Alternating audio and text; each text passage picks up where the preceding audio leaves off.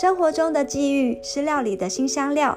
不同的比例、火候调配出不一样的人生百态。欢迎光临我的私厨小天地，我是喜欢下厨、喜欢尝试各种新事物的私厨料理长海星，陪你聊聊人生的大小事，品尝酸甜苦辣五种滋味，好不好吃都让我和你一起品味。欢迎光临人生私厨，我是私厨料理长海星。大家最近过得好吗？哇，一转眼第三级警戒已经进入了第二十五天了。那面对这一波的疫情，是不是有一些朋友跟我一样，突然之间好像觉得世界乱了套，生活秩序大乱的感觉呢？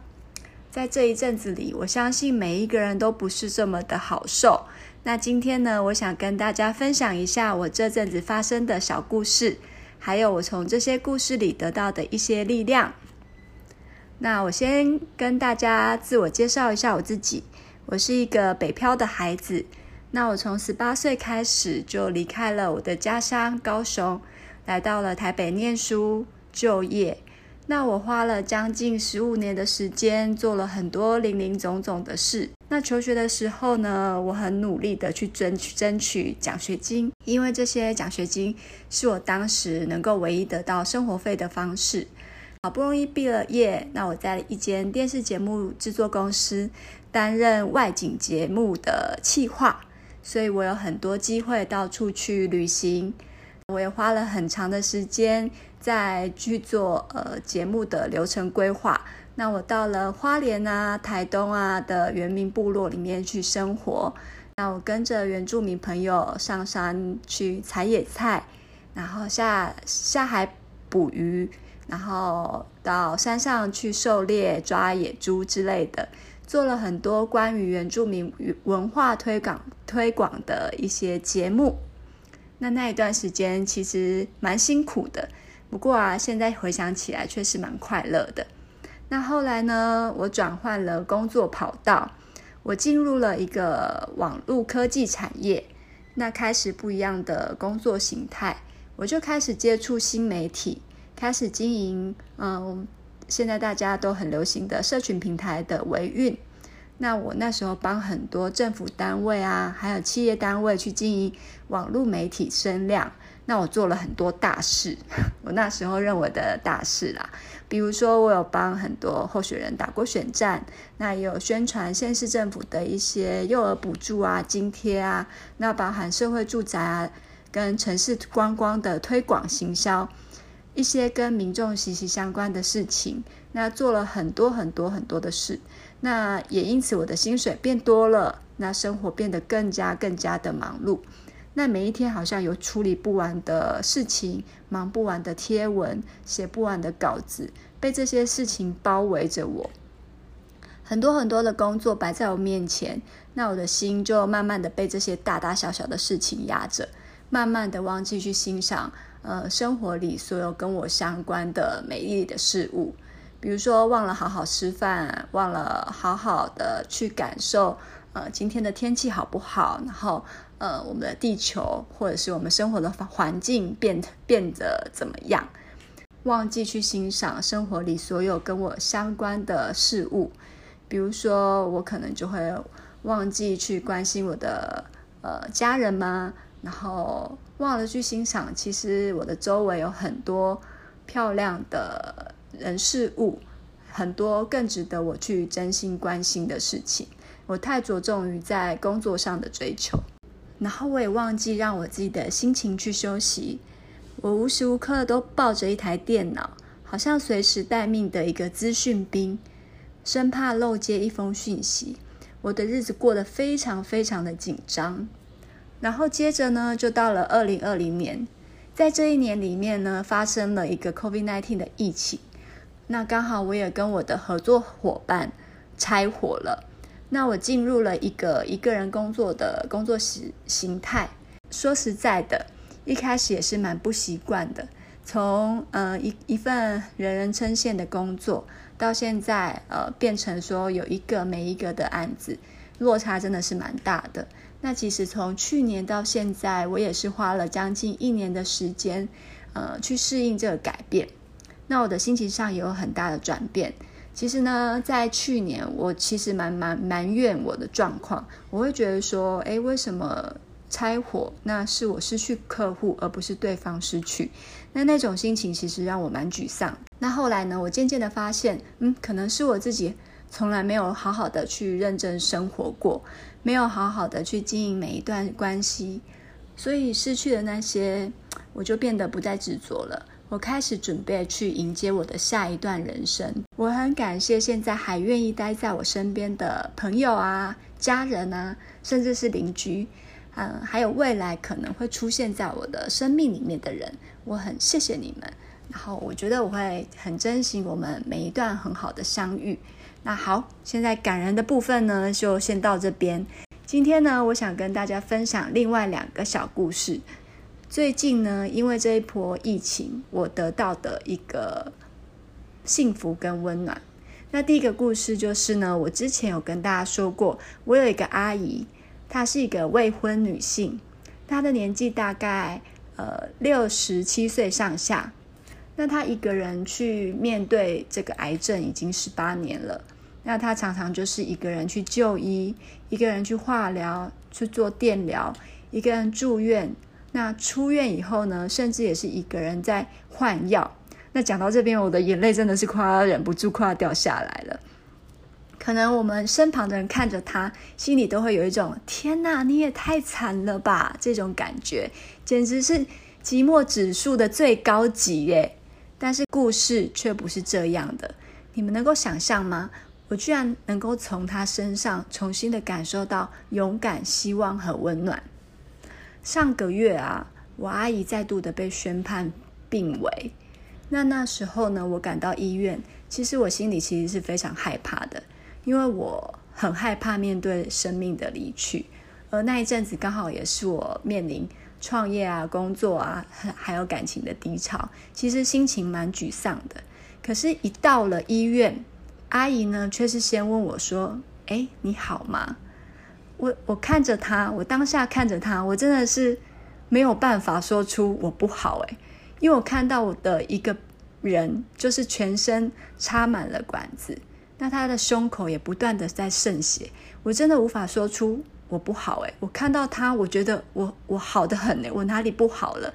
跟在我面前的你相比，我的那些苦根本不是苦，那哪是苦？那不过是生命里面的小事而已。那那时候我真的觉得。上帝就在教我什么叫做勇敢。在我眼前的这个人，他在面对病痛的时候，一个人这么勇敢，那我到底有什么资格，在我面对生活上的挫折，去在那边沮丧，或者是在那边痛苦，甚甚至是执着？我觉得那些事情都瞬间变成了一个小事。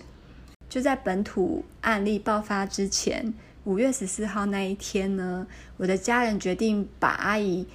转回高雄长庚医院，那时候呢，我就陪着阿姨坐在救护车上，然后直奔高雄。那一到高雄的时候呢，我们就发现长庚的门外其实已经排满了很多发烧等着筛检的病人。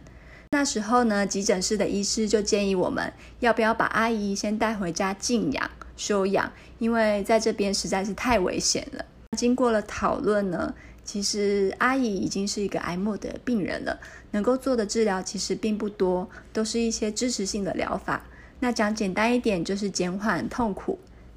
流血的时候帮他止血，痛的时候帮他止痛，然后尽量维持稳定。这时候台北的疫情也是同步的连环爆，那我那时候也想说，反正我也回不去台北，于是呢，我就待在高雄，变成了阿姨的专属护士、居服员这样子，那因为阿姨的胸口有一个洞，会无预警的会流出很多很多的血，那只能靠我们的双手去加压止血，暂时性的止血。那于是在这段期间，我就顶着这样子巨大的压力来执行这个任务。在这个时候呢，我终于可以想象医护人员的压力到底有多大，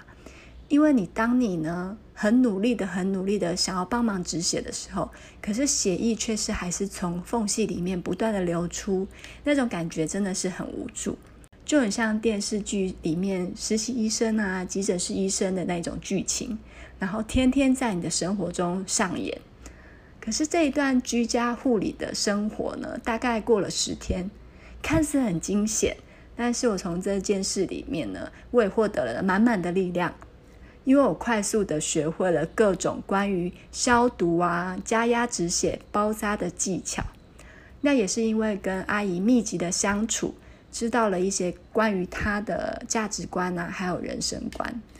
因为她明明是一个病危的病人。可是他却没有这么想过自己，他觉得伤口只要不流血就会好起来，所以他每一天呢都都在尝试着，呃，要让自己好起来，尝试着自己扶轮椅下床走走路，然后甚至是想要下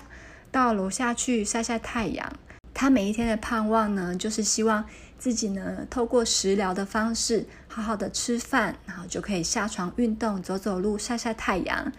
那我觉得呢，上帝可能真的有听到他的愿望，就在这十天里，他还真的可以靠着自己的力量下床，那扶着轮椅，就是到楼下去走走路、晒晒太阳。居家照顾的这十天呢，阿姨呢就像是偷跑出院的孩子，在高雄呢度过了一个非常愉快的放风时间。我刚好也因为疫情回不了台北，那反而也是多了一点时间跟她相处。阿姨的这一段生命故事，还有我帮她加压止血的故事，是我们在这段疫情里面依旧感觉感受到的勇敢跟盼望。那我现在我的阿姨呢，也是回到了台中的医院病房，那一切都好，他有好好的吃饭，好好的睡觉。那我希望也把这个平安带给大家。另外一件事就是呢，也是因为这件事啦，我其实从五月十四号开始就一直待在高雄。那直到五月底呢，阿姨回到了台中的医院病房以后，那我同步看新闻呢，也发现说，诶，其实台北的疫情还没有稳定下来，所以呢，我原先手上的工作也都因为疫情的关系，呃，后续的延期啊，还有取消，所以我依旧的留在高雄。其实这一波疫情对于本来案子就没有很多的我，其实算是一件蛮打击的事情。不过我却因为这样。多了很多很多的时间，还有空间，我就留在高雄，跟我妈妈，还有我的表姐、表姐的小孩一起住，是一段非常新鲜的体验。我们在高雄的日子就是如常的生活，可能没有像台北一样那么紧张，因为高雄的案例毕竟比较少，而且高雄也没有像台北那么的拥挤，我们的生活空间比较大。那每一天傍傍晚呢，表姐就会带着小孩，还有我。我们就戴着口罩出门散步。那我们住的地方外面就是农地，在这个很烦闷的疫情时间，我居然可以跟着小朋友到田田里面去散步，去抓金龟子，这是很难得的时光。那我们每天就这样看着夕阳下山，然后看着飞机起降，然后生活变得很简单，因为每一天要搞定的事情其实只有两件。一件事就是进出家门的时候要喷酒精洗手，再再来第二件事情就是好好的煮饭，好好的吃饭。那剩下来的时间呢，通通可以拿来放肆的睡觉补眠，然后放肆的看韩剧追剧，然后看完韩剧之后大哭一场。我觉得这对我来说是很珍贵、很难得的时光，因为这十五年来，我因为工作的关系，很少回到高雄跟家人相处。那这一次也是因为要照顾阿姨，还有疫情的关系，让我在毫无预警之下有了这一段的生命体验。我必须说，这是一个很温柔的和家人和解的机会。原来这么如常的小日子，可以让我好像在事业上受伤的心，或者是在感情上受伤的心，得到了一些安慰还有力量。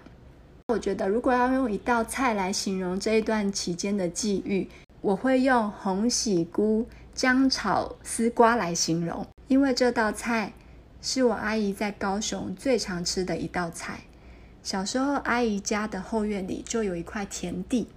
那外面种满了丝瓜，印象中呢，我小时候吃丝瓜都不用钱，因为在后院里面自己拔、自己自己煮就可以吃了。那这一次跟阿姨一起住，果然也是吃了很多餐、很多餐的丝瓜。那丝瓜是一道非常家常的料理，它的营养价值很高，对于吞咽困难或是在做化疗的病人其实很有帮助，因为它可以增加免疫力，对抗病毒、抗癌。那它只要随便切点姜丝，清炒一下就非常的下饭，很好吃。那吃荤的人可以加点蛤蟆，那吃素的人就可以加一些红喜菇。只要这一道菜淋上白饭。就会让完全没有食欲的人马上胃口大开，特别是在这个很闷热，然后又得待在家里防疫的日子，我觉得这道料理真的是非常好下饭的开胃好菜。这段期间呢，疫情看似让我失去了工作的机会，可是也让我重新的感受到和家人之间的那种单纯互动，让我慢慢的感觉到其实幸福和温暖一直都在我身边。像是在夏天里从冰箱拿出西瓜一样，很冰凉却很甜蜜。可能你会以为说跟家人之间的关系很冰冷，可是在这个闷热的夏天里，这样刚好的温度，咬下那一口冰凉的西瓜，嘴巴会被西瓜的甜蜜占满，你会完全爱上这种幸福的滋味。我知道重新找回生活的节奏并不容易，重新开始一段关系也不容易。但是没有关系，只要开始了，目标就不会远了。阿姨教会我的事就是，就算身处在困境、绝境里，也不要忘记去感受每一天的生活。期待明天很重要，但是活在当当下更重要。要让当下的自己快乐，所以大家今天都要快乐，要好好吃饭，好好睡觉。我们下次见喽，拜拜。